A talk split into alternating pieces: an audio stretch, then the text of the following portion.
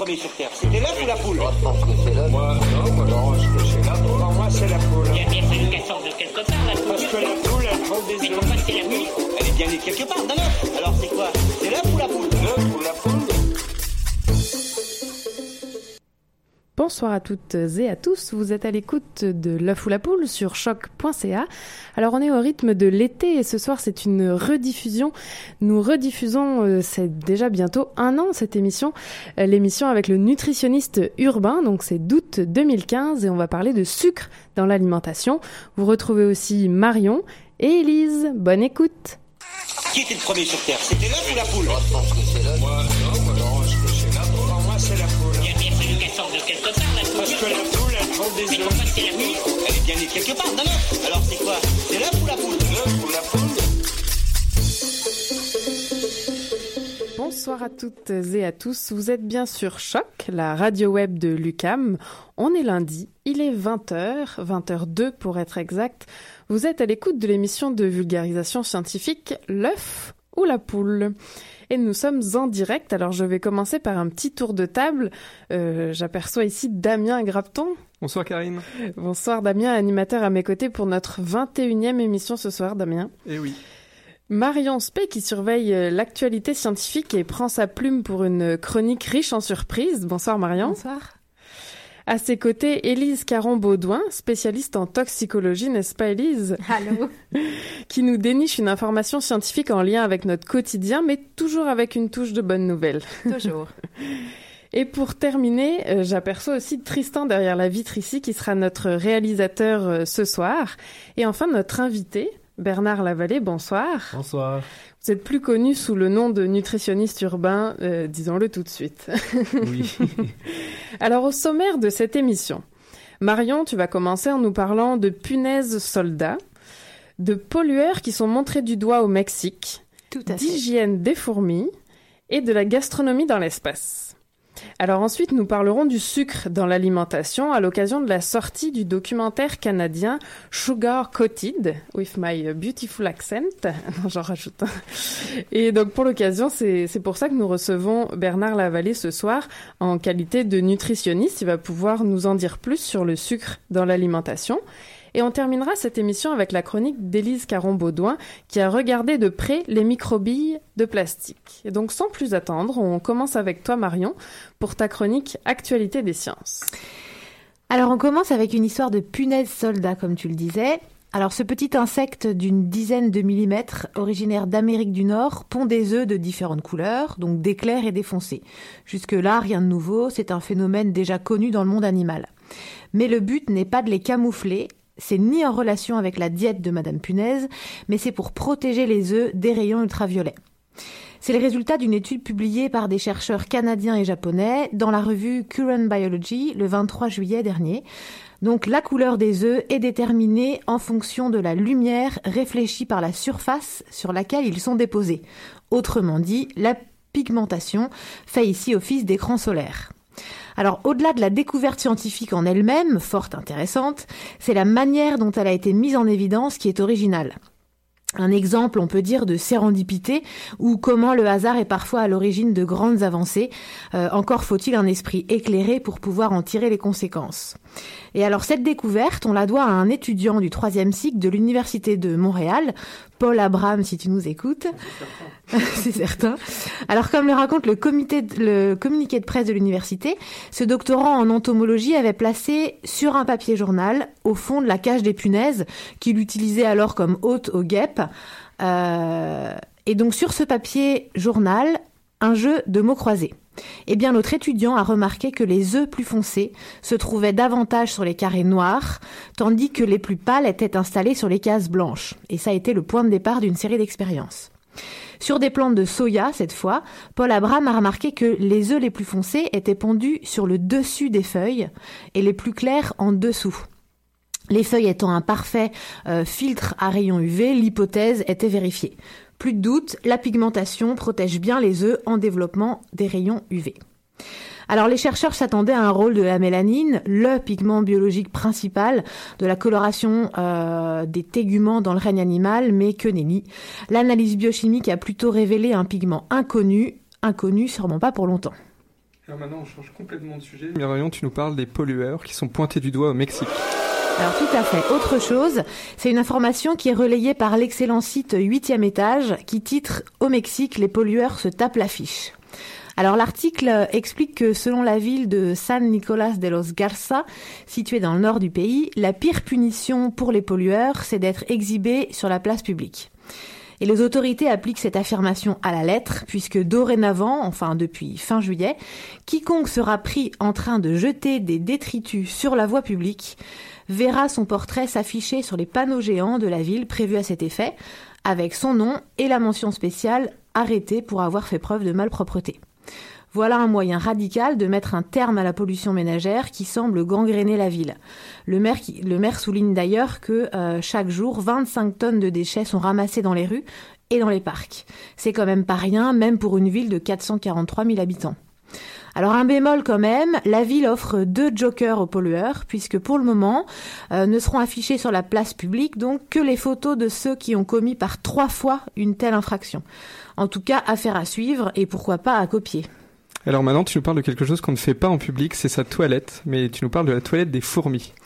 Alors je suis sûre en plus que c'est une question que vous vous êtes posée, mais comment font les fourmis pour rester propres. Alors si elles nous épatent avec leur très haut niveau d'organisation sociale, elles sont a priori euh, pas à l'origine de l'invention de la douche ni du savon. Et pourtant, comme l'explique le courrier international, euh, elles savent se débarrasser des saletés et notamment garder les antennes propres pour elles est primordial puisque elles les utilisent pour communiquer et pour se déplacer. Donc elles n'ont pas le choix pour rester dans la communauté. Mmh, ce bon bain m'a fait du bien. Alors on doit la résolution de ce mystère à une équipe de l'université de Cambridge en Angleterre, dont les résultats ont été publiés dans la revue Royal Society Open Science ce 22 juillet. Alors munis d'un microscope électronique, les scientifiques ont identifié que le fameux système de nettoyage des fourmis du genre Camponotus, se situait sur une articulation de la jambe. Je m'explique. La jambe pliée forme une sorte de pince que la fourmi utilise pour tirer son antenne et la nettoyer. Alors sur la pince, on trouve trois sortes de poils. Les premiers sont épais et s'occupent de dégrossir le travail en faisant tomber les grosses saletés. Puis euh, des poils plus fins agissent comme un peigne pour retirer une autre couche de saleté. Et enfin des encore plus fins collent les particules les plus récalcitrantes. Donc le résultat est impeccable, plus de saleté ni de pollen.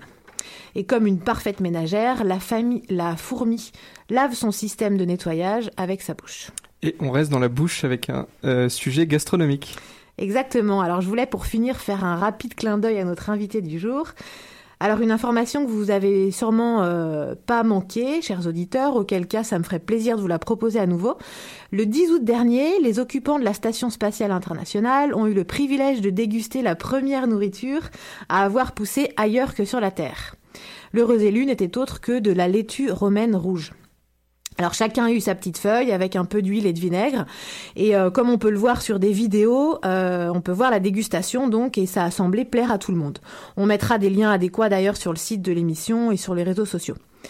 Pour la petite histoire quand même, la culture de la salade a duré 33 jours, et pour faire avec le manque de soleil et la complexité d'un système d'arrosage, puisque l'eau flotte dans l'espace, hein, à pesanteur oblige, les graines ont poussé dans une boîte, dans laquelle se trouvait du terreau maintenu humide grâce à un système d'irrigation, et le tout était sous des lumières LED. Alors au-delà de l'aspect insolite, l'idée est à terme de pouvoir proposer une source d'alimentation durable pour les astronautes qui effectueront des missions spatiales longues. Attention pour le décompte final. 10, 9, 8, 7, 6, 5, 4, 3, 2, unité, top.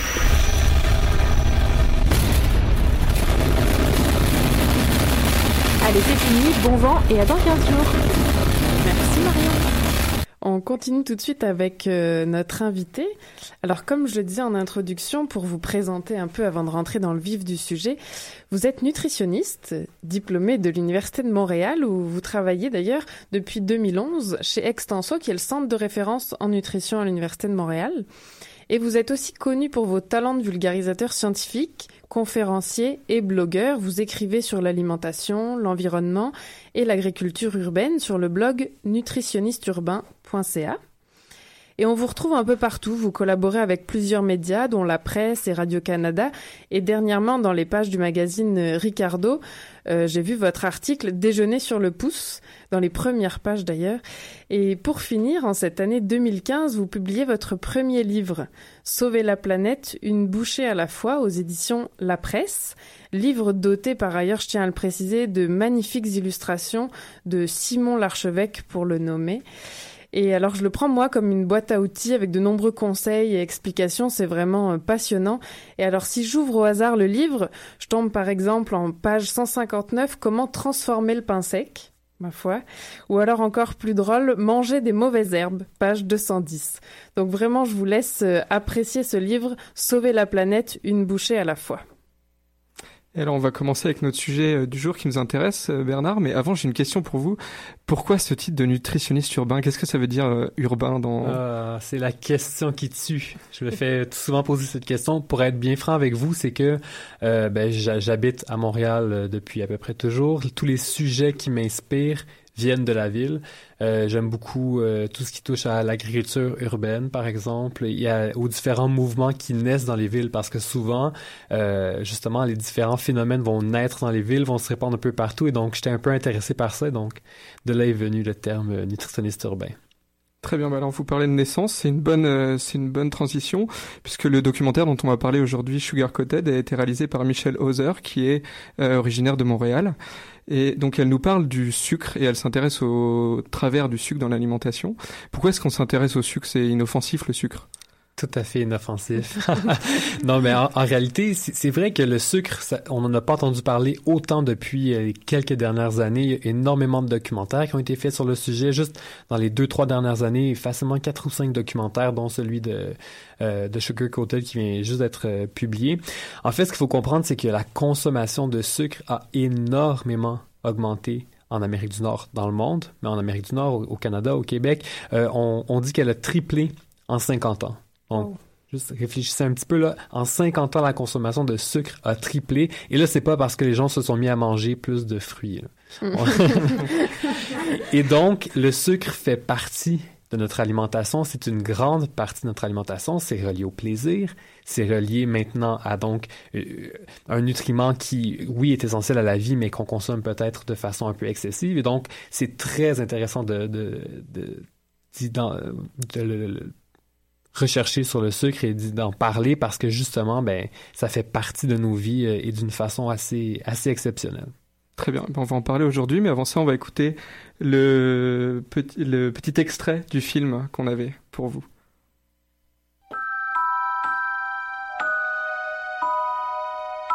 If you think about this as a court case, something in the environment is causing diabetes and heart disease and obesity. We don't know what it is. Maybe it's just that people eat too much. Maybe it's that we're not physically active enough. Maybe it's a dietary fat. Maybe it's a sugar.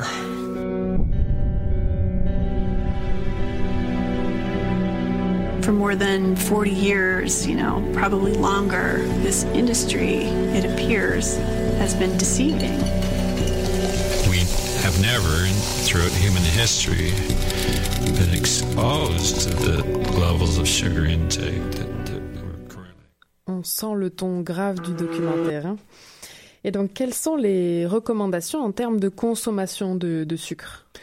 Les recommandations d'où parce que peu importe où on cherche, on va trouver des recommandations qui sont très, très, très différentes les unes des autres.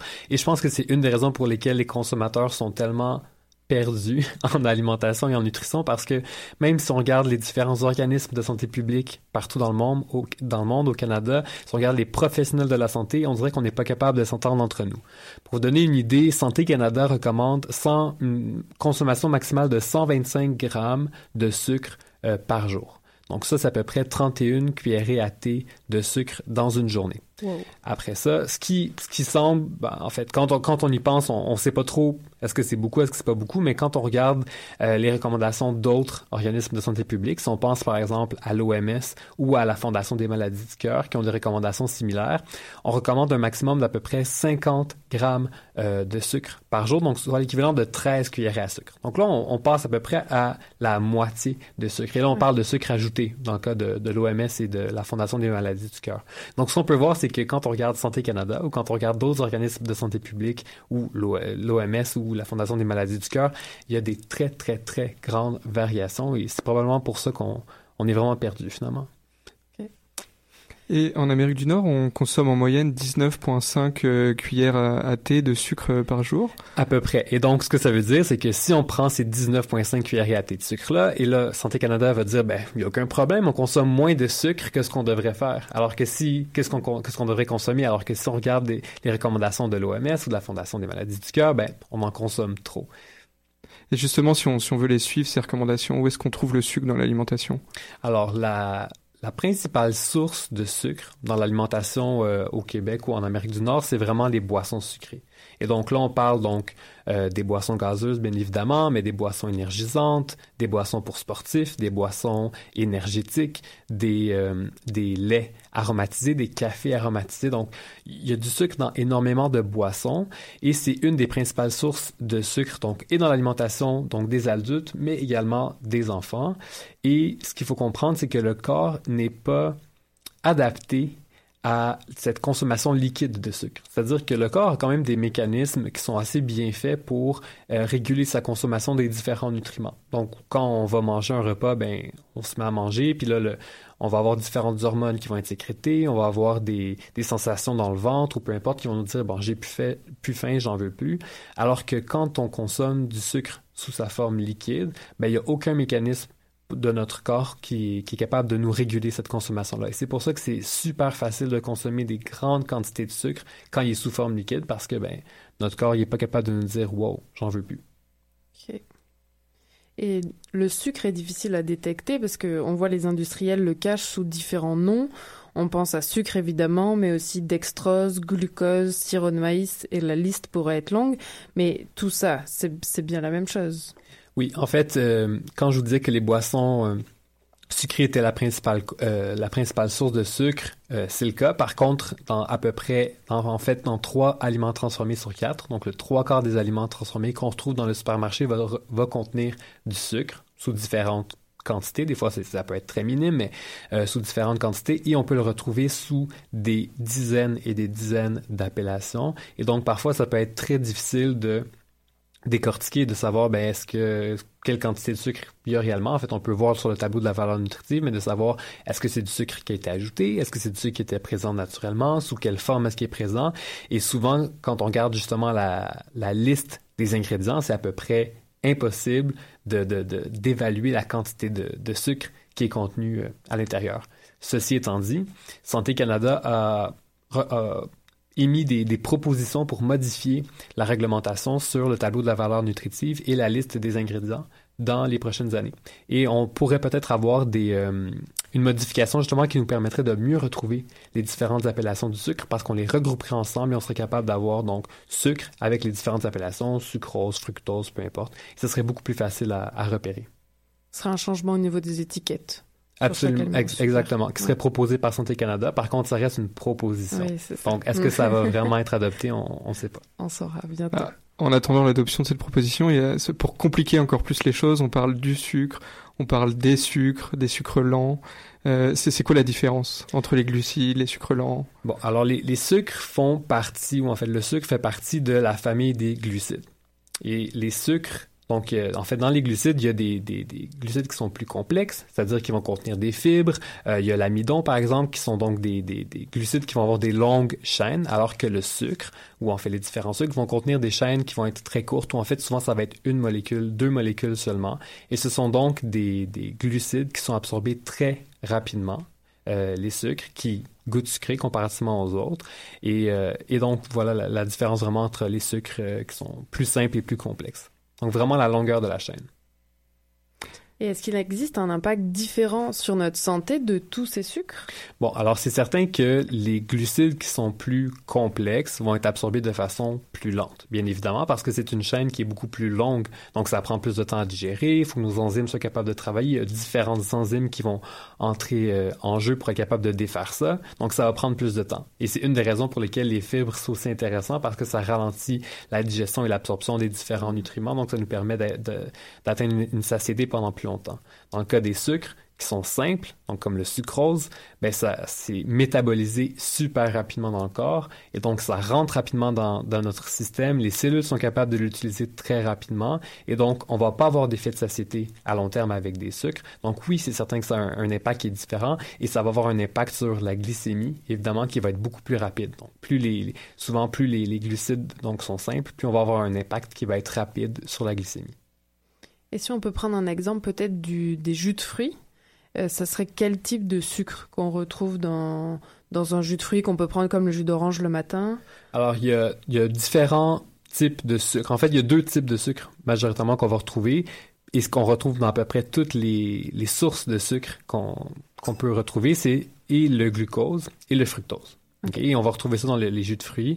Euh, et ça, c'est très intéressant, les, les, jus de fruits, parce que souvent, donc, je vous disais tout à l'heure que les boissons euh, sucrées était une des principales sources de sucre dans l'alimentation euh, des Canadiens. Mais on oublie souvent de mentionner que les jus de fruits sont une source de sucre et ce sont des sucres qui sont libres. Et la Fondation des maladies du cœur, dans leur dernière recommandation, euh, ont justement recommandé d'inclure les jus de fruits parmi les boissons sucrées parce que ce sont donc en ce moment, si on regarde le guide alimentaire canadien, euh, manger une pomme ou boire un jus de pomme, c'est la même chose. Donc, on recommande, on dit, si vous voulez remplir vos, vos portions de fruits et de légumes, vous, pouvez boire euh, 125 millilitres, millilitres de fruits, ça va être la même chose. La réalité, c'est que quand on presse des fruits pour en faire du jus, bien évidemment, on perd des, plein de nutriments. Euh, on perd notamment les fibres qui ralentissent l'absorption. La, on perd des nutriments qui sont plus sensibles à la chaleur, à l'oxygène, etc. Et donc, c'est absolument pas la même chose de boire un jus de fruits que de manger un fruit. Et les sucres deviennent donc libres dans ce, jus de fruits-là et ça va avoir un impact sur notre glycémie et sur notre santé qui va être relativement similaire aux boissons gazeuses. Et ça, quand, on, entend cette, euh, cette phrase-là, ça peut un, un peu choquer, mais oui, les jus de fruits, ça devrait être à limiter de la même façon que les autres boissons sucrées, à mon avis, parce que vraiment, ce sont des sucres qui vont avoir un impact relativement similaire aux autres boissons sucrées. Eh bien, merci. On va, on va faire une petite pause musicale, puis on va vous retrouver euh, après pour continuer de, de ce sujet euh, sur le sucre. Merci.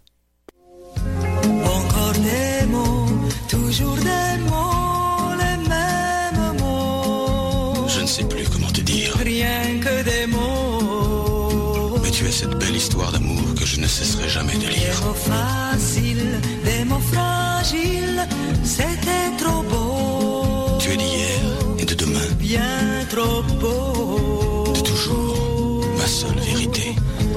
Mais c'est fini, le temps des rêves. Les souvenirs se fanent aussi quand on les oublie. Tu es comme le vent qui fait chanter le violon au loin le parfum des roses. Caramel, bonbon et chocolat. Par moments, je ne te comprends pas.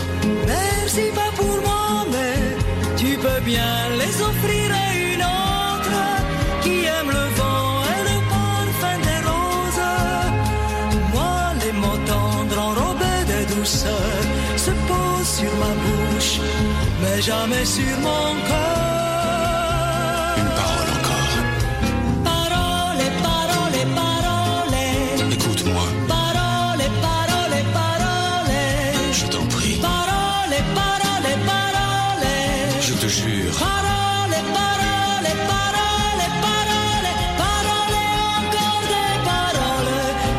Que tu sais nos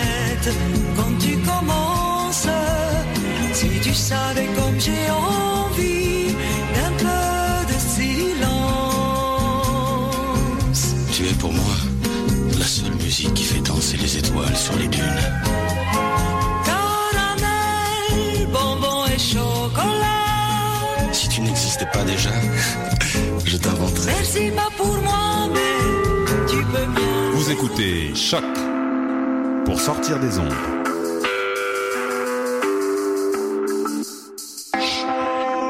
Podcast, musique, découverte. Sur choc.ca. Alors, vous l'aurez reconnu, cette musique était dans notre palmarès 2015 ou pas. Bon, c'est peut-être trompé de liste. En tout cas, euh, vous avez pu l'entendre, caramel, bonbons et chocolat. C'est pour ça qu'on l'a choisi, mais le titre était Parole, Parole, Parole de Dalida, mais on avait un petit lien avec euh, le sucre. C'est pour ça qu'on a mis euh, cette musique. Oui, alors pour résumer rapidement, on vient de découvrir avec vous, euh, Bernard Lavallée, que le sucre c'est pas si anodin que ça, on le retrouve partout dans notre alimentation, il est caché sous différents noms, glucides, dextrose, des noms compliqués ou même euh, sirop de maïs, mais euh, surtout il est présent sous forme libre dans de nombreux aliments comme les jus de fruits ou les boissons gazeuses, et ça c'est dangereux pour notre santé puisque c'est quelque chose qu'on assimile très vite et euh, auquel notre corps n'est pas habitué. Est-ce que j'ai j'ai bien résumé là à peu près? Bravo. Ah. A plus. Merci. Mais alors moi, ce qui ce qui m'a choqué, euh, vous avez vu ce documentaire Sugar Coated que, comme moi? Lors de la première qui a eu lieu à Montréal au cinéma du parc. D'ailleurs, j'en profite pour préciser qu'il est encore à l'affiche jusqu'au 27 août. Et vraiment, ce qui m'a choqué dans ce documentaire, c'est que euh, c'est pas quelque chose de nouveau en fait le, que le sucre soit mauvais.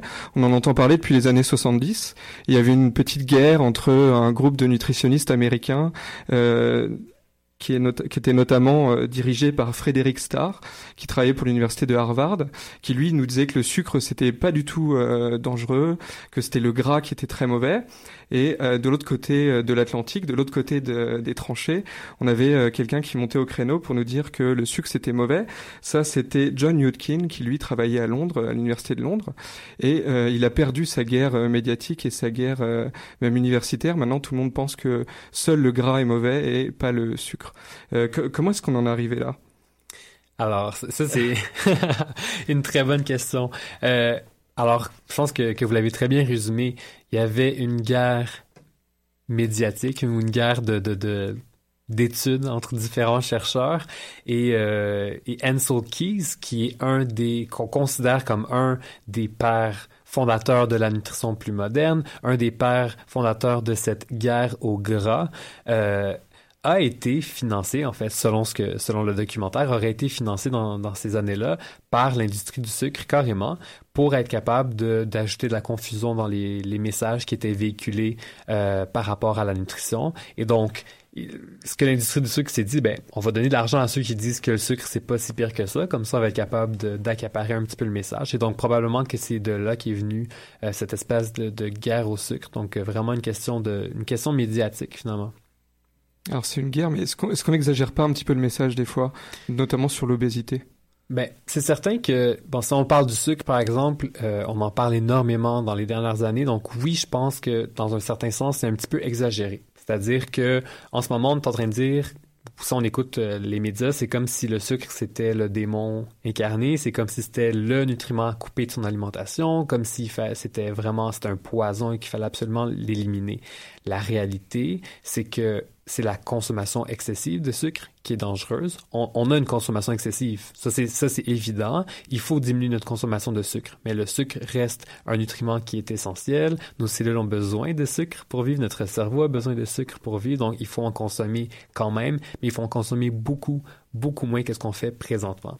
Et si on continue à avoir ce message de attention, le sucre c'est dangereux, on risque d'avoir de revivre un peu la même histoire qu'on a vécue avec le gras. C'est-à-dire que là, on est en train de, de ré rétablir les lettres de noblesse du gras présentement. On, en parle beaucoup moins. On se dit, bah, ben finalement, ah, ben, il y a des études qui sortent qui disent, ah, ben finalement, les gras saturés, c'est pas si pire que ça pour la, la santé cardiovasculaire. Fait que peut-être qu'on pourrait en consommer un peu plus. Ah, finalement, tel gras, plus tel effet comme on le croyait auparavant, etc. Et donc, si on continue à avoir ce, ce message-là de faut couper le sucre, faut couper, le sucre, on va revenir avec les mêmes problèmes où l'industrie va accaparer ces messages-là, va créer des produits qui vont être sans sucre, faibles en sucre, etc., comme on a vu des, des, des produits qui étaient faibles en gras, mais ces produits-là ne seront pas meilleurs pour la santé, ils n'auront pas un profil nutritionnel qui va être plus intéressant, ils vont simplement avoir capitalisé sur un argument marketing donc le sucre. Peut-être qu'on va se retrouver avec plein d'aliments qui vont être euh, édulcorés donc de façon artificielle. Et on sera, au final, on va pas se retrouver avec euh, en meilleure santé du tout. On va vraiment être passé à côté. C'est beaucoup trop réducteur de croire que le sucre c'est le coupable euh, dans l'alimentation. Oui, d'ailleurs, euh, on peut faire un petit jeu à la maison. Si on regarde tous les aliments, moins il y a de gras, plus il y a de sucre. Exactement. Donc on combat un aliment, mais euh, c'est- absolument, c'est que quand on quand la guerre au gras a été déclarée, ben les, fabricants sont, sont pas stupides, ils veulent faire de l'argent, ils se sont dit ben ok, on va vous offrir des produits qui sont faibles en gras, c'est ça que les consommateurs veulent, et donc c'est ce qu'ils ont fait, mais ça goûtait pas bon. Des produits qui étaient faibles en gras. Donc, ce qu'on a dû faire, c'est rajouter du sucre à l'intérieur. Et maintenant, on se retrouve avec trois quarts des produits transformés qui contiennent du sucre. Et d'ailleurs, le film fait le parallèle avec les campagnes de désinformation de l'industrie, pardon, excusez, euh, les campagnes de désinformation de l'industrie du tabac. Je crois que c'est là- là-dessus qu'est basé le documentaire. Je crois d'ailleurs que l'industrie du sucre avait gagné un prix, euh, la façon dont ils géraient leurs relations publiques et le marketing, tout comme avait fait l'industrie du tabac euh, des années auparavant. Absolument. C'est, très intéressant de voir justement ces, campagnes de relations publiques qui sont mises à jour euh, 30 ans, 40 ans plus tard et de voir un peu euh, ben, comment ils ont réussi à contrôler le message finalement pour euh, arriver à leur fin. En 1976, ils ont repris, ils ont gagné, pardon, un prix qui s'appelle le Silver Unveil Award, qui est un petit peu l'équivalent des Oscars. Hein. Ça été attribué euh, au président de la Sugar Association euh, aux États-Unis et à son directeur des relations publiques. Donc, ils ont reçu l'Oscar pour la meilleure campagne euh, marketing et on pourrait dire de désinformation un petit peu, mais bon, voilà. C'est en fait, ils se sont même pas cachés. on le redécouvre seulement maintenant. Et alors, euh, pour, pour terminer, euh, changer un petit peu de sujet, on a vu le, les méfaits du sucre sur la santé, on a vu qu'il fallait se méfier un petit peu du sucre dans notre alimentation. Et euh, là, on va revenir sur un sujet que vous maîtrisez peut-être encore mieux. Euh, on a vu que vous maîtrisiez déjà très bien celui-là. Et là, on va coller avec un sujet euh, que vous avez euh, publié dans votre livre, qui est bien manger, mais pour aussi faire attention à la planète. Et je me demandais quel était l'impact de notre forte consommation en sucre sur l'environnement. Par exemple, combien est-ce qu'il faut de litres d'eau pour euh, produire le du, un gramme de sucre ou quelque en fait, euh, en fait, euh, ce qu'il faut comprendre, c'est que le sucre qui est consommé au Québec, donc 80% du sucre qu'on consomme au Québec vient du Brésil. Et donc, la très grande majorité de ce sucre-là a dû être transporté sur des milliers de kilomètres pour arriver jusqu'à nous. Et donc, évidemment, cette distance qui est parcourue est associée à une émission de gaz à effet de serre qui peut donc avoir un, un impact sur l'environnement. Ceci étant dit, ce n'est pas le transport des aliments, mais bien la production des aliments qui a un impact plus important généralement et qui produit le plus de gaz à effet de serre. Mais le sucre, selon moi, n'est pas un enjeu environnemental du tout, comparativement à d'autres enjeux qui sont plus importants pour moi, c'est-à-dire euh, la consommation de viande, donc la, la viande qui est comme, qui sont les aliments les plus polluants, ou en fait la, dont la production est la plus polluante euh, sur la Terre, et le gaspillage alimentaire, où 50% des aliments qu'on produit sont, sont jetés. Donc pour moi, ce sont des enjeux environnementaux qui sont beaucoup plus importants. Le sucre en tant que tel, d'un point de vue environnemental, c'est une goutte dans, dans une mer, selon moi, euh, d'un point de vue environnemental. C'est vraiment pour notre santé qu'il faut faire attention. Absolument. Merci. Alors pour conclure cette entrevue, j'aimerais juste rappeler, comme l'a dit Damien, que finalement le documentaire passe encore au cinéma du parc, Sugar Coated. Il a été prolongé donc jusqu'au jeudi 27 août à 13h15 en après-midi ou à 17h45. Et surtout, euh, j'aimerais euh, finir sur un, autre événement qui aura lieu aussi le 27 août, donc euh, en lien avec vous, euh, j'allais dire monsieur le nutritionniste urbain. Le 12 août, on connaissait l'événement Acheter un livre québécois. Et l'an dernier, vous avez créé celui du 27 août, J'achète un aliment québécois. Et alors, je crois que vous invitez même, avec euh, la modernité des réseaux sociaux, les auditeurs et les auditrices qui nous écoutent, à se prendre en photo avec cet aliment et à le partager avec le mot, euh, le hashtag ou le mot dièse en français, euh, aliment avec un S donc aliment euh, Québec. Et cette journée d'achat local, évidemment, ça permet d'encourager les agricultrices et les agriculteurs. Et en plus, c'est sûr, certains vont le dire, ça va être plus cher. Mais pourquoi? Parce que c'est le vrai prix du produit. Et en payant ce vrai prix, on va favoriser un salaire décent pour ces agricultrices et ces agriculteurs et le respect de l'environnement en achetant local. Et qui plus est, en termes nutritifs, en achetant local québécois. Alors attention, hein, les auditeurs qui nous écoutent en France, l'idée n'est pas d'acheter un aliment québécois ce jour-là, sinon ça perd son intérêt. En tout cas, en achetant local, en termes nutritifs, on achète des aliments qui ont peu voyagé et qui sont donc plus frais. Et cela va un peu de soi, souvent bien meilleur dans la mesure où c'est plus frais. Absolument. Puis juste pour faire une petite parenthèse, euh, c'est pas toujours plus cher les aliments du Québec. Il y a, il y a vraiment moyen d'acheter en saison des, des, aliments qui ne vont pas coûter plus cher, qui sont meilleurs au goût et, et, plus nutritifs. Alors, je, moi j'ai une toute dernière question euh, pour vous. Euh, D'après vous, c'est l'œuf ou la poule? Oh là là, ça c'est. je, je vais laisser le suspense. Trop de stress. La vie sous la mer, c'est bien mieux que la vie qu'ils ont là-haut sur Terre. Le roseau est toujours plus vert dans le marais d'à côté. Toi, t'aimerais bien vivre sur Terre. Bonjour la calamité. Regarde bien le monde qui t'entoure dans l'océan parfumé. On fait carnaval tous les jours, mais tu ne pourras pas trouver sous l'océan. Sous l'océan. C'est bien mieux. Tout le monde est heureux sous l'océan. Alors la chanson nous dit regarde bien le monde qui t'entoure dans l'océan parfumé.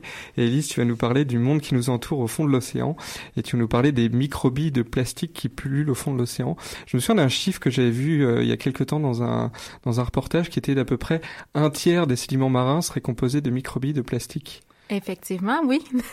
Donc, euh, oui, aujourd'hui, je vais vous parler des, euh, des microbilles de plastique qui font euh, des ravages dans plusieurs écosystèmes aquatiques, entre autres dans notre majestueux fleuve Saint-Laurent. Donc, c'est quoi des microbilles de plastique? À la maison, vous vous demandez peut-être. Donc, c'est des petites particules sphériques de plastique qui sont utilisées depuis les, les années 90, surtout dans l'industrie des cosmétiques. Donc, pour cette industrie, les microbilles, c'est un vrai joyau. En effet, elles sont non toxiques et non irritantes, mais seulement pour nous, les humains. Ce n'est malheureusement pas le cas euh, lorsqu'elles sont diffusées dans l'environnement. Mais Ah. il- ah, Excuse, va- vas-y, Karine. J'allais dire ces microbilles, à quoi elles servent dans les cosmétiques? Ouais, effectivement, on peut se questionner sur euh, l'utilité de mettre euh, des petites boules de plastique dans des produits cosmétiques, mais étonnamment, elles ont beaucoup d'usages. Entre autres, les microbilles de plastique euh, sont souvent utilisées comme exfoliants, donc c'est une alternative qui est moins chère pour l'industrie aux abrasifs doux et naturels comme l'avoine, le riz ou même le, café. Dans le maquillage, on peut aussi teinter les microbilles de plastique pour conférer une couleur au maquillage et elles sont même ajoutées au dentifrice et agissent comme un abrasif euh, doux également. Mais alors là, ces microbilles, ça semble être un produit miracle dans l'industrie euh, cosmétique, pas cher, plusieurs euh, usages euh, possibles. Donc c'est quoi euh, l'arnaque? Alors voilà, c'est effectivement pas tout rose cette histoire de microbilles. Donc le premier problème, c'est que leur petite taille, environ un grain de sable, leur permet de passer à travers les filtres des usines d'épuration des eaux. Donc c'est pas la première fois que je vous parle des problèmes des usines d'épuration des eaux. En voici un autre. Les petites microbilles qu'on évacue en fait dans le robinet à la maison euh, vont se retrouver directement dans nos rivières et euh, dans le fleuve Saint-Laurent ici au Québec. Euh, on a aussi le même problème dans les grands lacs et on a aussi le même problème dans les océans. Il y a des microbilles qui ont même été trouvées, tenez-vous bien, en Arctique et en Antarctique. Donc, comble du malheur, elles ne flottent pas nécessairement ces microbilles. Euh, une équipe de recherche à McGill, dirigée par le biologiste Anthony Ricciardi, a démontré qu'elles s'accumulent aussi dans les sédiments. Euh, donc, comme Damien nous a mentionné en, en début de chronique, et euh, l'équipe de recherche de McGill ont fait cette découverte par hasard en étudiant les palourdes qui se trouvent dans le fond du fleuve. Il y a plusieurs études à travers la planète aussi qui ont démontré que les microbilles sont malencontreusement prises comme nourriture par bon nombre d'organismes qui vivent au fond des cours d'eau et ces petits organismes sont ensuite mangés par les poissons. Et les microbilles voyagent comme ça alors tout au long de la chaîne alimentaire. Et quelles sont les conséquences de l'ingestion de ces microbilles et de leur voyage à travers euh, la chaîne alimentaire? Oui, c'est une bonne question. Euh, il reste encore beaucoup de zones nébuleuses dans toute la dynamique des microbilles dans les écosystèmes aquatiques. Euh, ce que l'on sait par contre, c'est que la microbille n'est pas nécessairement toxique en, soi, mais elle le devient car elle peut absorber des contaminants. On peut penser aux BPC euh, qui sont dans l'eau. Les microbilles ont une surface absorbante, puis elles concentrent alors une foule de contaminants organiques persistants comme des hydrocarbures ou des pesticides. En étant ensuite assimilés dans la chaîne alimentaire, les microbilles véhiculent tous ces contaminants dans les écosystèmes aquatiques et marins et éventuellement, ça se retrouve dans notre assiette. Est-ce qu'il existe des législations pour encadrer l'utilisation des microbilles de plastique? Oui, en effet, dans certains États américains comme l'Illinois et l'Indiana, euh, les microbilles de plastique sont bannis tout simplement. Et puis, fait rarissime au Canada, les conservateurs ont même appuyé une motion envers une proposition environnementale provenant de l'opposition en mars dernier. Donc, cette motion vise à ajouter les microbilles de plastique à la liste canadienne des substances toxiques. Donc, est-ce que cette motion permettra de bannir complètement les microbilles au Canada? C'est une autre question et nous ne en sommes pas encore rendus là, mais c'est une première étape, surtout considérant que le fleuve Saint-Laurent est lourdement contaminé par le plastique et entre autres par les microbilles. Quand on parle du fleuve Saint-Laurent, il y a près d'un millier de microbilles par litre de sédiments, ce qui est énorme. Et qu'est-ce qu'on peut faire, nous, là, à la maison, en tant que consommateurs, pour diminuer notre consommation de notre contamination même aux microbilles? Ben, la première chose à faire, c'est de tout simplement pas acheter de produits cosmétiques qui contiennent des microbilles. Donc, dans le cas des exfoliants, par exemple, pour la peau, on va privilégier ceux d'origine naturelle qui contiennent du sucre. Là, j'espère que c'est correct. Monsieur le nutritionniste urbain.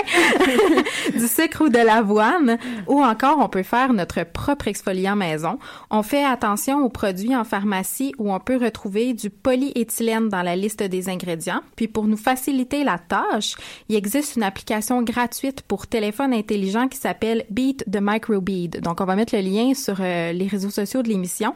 Donc comment ça fonctionne? Vous êtes à la pharmacie, vous, vous, avez juste à scanner le code barre du produit que vous projetez acheter avec l'application sur votre téléphone et celle-ci vous dira si le produit contient oui ou non des microbilles. En tant que consommateur, si on délaisse les microbilles, l'industrie n'aura d'autre choix que de s'adapter. Et c'est ce qui termine ma chronique de cette semaine, encore une fois sur une note plutôt positive, et je vous dis à dans deux semaines. Merci, Elise. Moi, en faisant ce matin dans, dans la salle de bain, j'ai fait un peu le ménage et puis j'ai vu, j'ai trouvé un de mes euh, savons qui avait du pavot comme exfoliant. C'est génial. Voilà. Ça. Encore une graine naturelle, donc j'ai pensé à toi. Alors tu parlais d'une euh, d'une application justement pour euh, surveiller notre consommation de microbilles. Il existe aussi une application pour surveiller notre consommation de sucre, pour revenir au sujet du jour, euh, qui a été créée par les euh, réalisateurs du film Sugar Coated et qu'on peut retrouver en ligne. Elle s'appelle Sweet Sugar 101, je crois. Il faut que je vérifie. de toute façon, on va la mettre en lien sur les réseaux sociaux de l'émission. Alors le un dernier mot pour conclure cette émission, Monsieur le nutritionniste urbain. Qu'est-ce que vous auriez à nous dire? Il faut faire euh, attention à notre consommation de sucre libre. Il faut pas boire de jus de fruits. Il faut mieux manger nos fruits entiers et si possible des fruits du Québec. En fait, mon message c'est plutôt ne démunisez pas le sucre. Essayez de diminuer votre consommation au, au minimum qui vous procure quand même encore un plaisir dans votre alimentation. Voilà, garder le plaisir dans l'alimentation. Ça, c'était une belle conclusion. Ben, il nous reste à remercier tous les gens qui sont présents autour de cette table. Merci à Marion pour être venue faire sa chronique d'actualité des sciences. Merci à toi, Élise, encore une fois. Merci à vous, Bernard Lavallée, d'avoir accepté notre invitation ce Merci soir. d'avoir invité. Merci, Karine, pour euh, me supporter tout au long de l'émission. et merci à nos éditeurs de nous écouter et de nous télécharger sur le site de Choc, de Choc, pardon. Et puis on se retrouve dans deux semaines. D'ici là, vous pouvez nous suivre sur Facebook ou sur Twitter. On va mettre en lien tout euh, ce dont on a parlé dans l'émission. Et à bientôt. À bientôt. À, bientôt. Qui était le premier sur Terre? C'était l'œuf ou la poule? Moi, je pense que c'est l'œuf. Moi, non, moi, non, je que c'est la poule. Non, moi, c'est la poule. Il y a bien fallu qu'elle sorte de quelque part, la Parce poule. que la poule, elle prend des Mais œufs. pourquoi c'est la nuit Elle est bien née quelque part, œuf. Alors c'est quoi? C'est l'œuf ou la poule? L'œuf ou la poule